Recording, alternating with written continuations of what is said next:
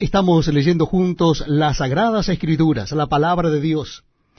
Y lo estamos haciendo en el Nuevo Testamento de la Biblia, en el capítulo 7 de la carta del apóstol San Pablo a los romanos. Capítulo 7 de la carta del apóstol San Pablo a los romanos. Dice así la palabra de Dios. ¿Acaso ignoráis, hermanos, pues hablo con los que conocen la ley, que la ley se enseñorea del hombre entre tanto que éste vive? Porque la mujer casada está sujeta por la ley al marido mientras éste vive. Pero si el marido muere, ella queda libre de la ley del marido. Así que, si en vida del marido se uniere a otro varón, será llamada adúltera. Pero si su marido muriere, es libre de esa ley, de tal manera que si se uniere a otro marido, no será adúltera. Así también vosotros, hermanos míos, habéis muerto a la ley mediante el cuerpo de Cristo, para que seáis de otro, del que resucitó de los muertos, a fin de que llevemos fruto para Dios. Porque mientras estábamos en la carne, las pasiones pecaminosas que eran por la ley obraban en nuestros miembros, llevando fruto para muerte. Pero ahora estamos libres de la ley, por haber muerto para aquella en que estábamos sujetos, de modo que sirvamos bajo el régimen nuevo del Espíritu y no bajo el régimen viejo de la letra. ¿Qué diremos, pues? ¿La ley es pecado? En ninguna manera.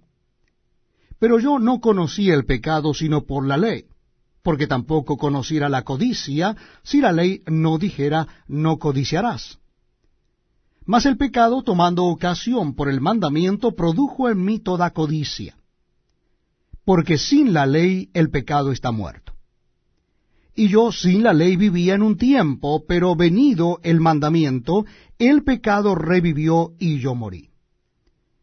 Y hallé que el mismo mandamiento que era para vida, a mí me resultó para muerte, porque el pecado, tomando ocasión por el mandamiento, me engañó y por él me mató. De manera que la ley a la verdad es santa y el mandamiento santo, justo y bueno. Luego, lo que es bueno vino a ser muerte para mí en ninguna manera, sino que el pecado, para mostrarse pecado, produjo en mí la muerte por medio de lo que es bueno, a fin de que por el mandamiento el pecado llegase a ser sobremanera pecaminoso. Porque sabemos que la ley es espiritual, mas yo soy carnal, vendido al pecado. Porque lo que hago no lo entiendo, pues no hago lo que quiero, sino lo que aborrezco, eso hago. Y si lo que no quiero esto hago, apruebo que la ley es buena. De manera que ya no soy yo quien hace aquello, sino el pecado que mora en mí. Y yo sé que en mí, esto es en mi, carne, no mora el bien, porque el querer el bien está en mí, pero no el hacerlo. Porque no hago el bien que quiero, sino el mal que no quiero, eso hago. Y si hago lo que no quiero, ya no lo hago yo, sino el pecado que mora en mí. Así que, queriendo yo hacer el bien, hallo esta ley, que el mal está en mí porque según el hombre interior me deleito en la ley de Dios, pero veo otra ley en mis miembros que se revela contra la ley de mi mente y que me lleva cautivo a la ley del pecado que está en mis miembros. Miserable de mí, ¿quién me librará de este cuerpo de muerte? Gracias doy a Dios por Jesucristo, Señor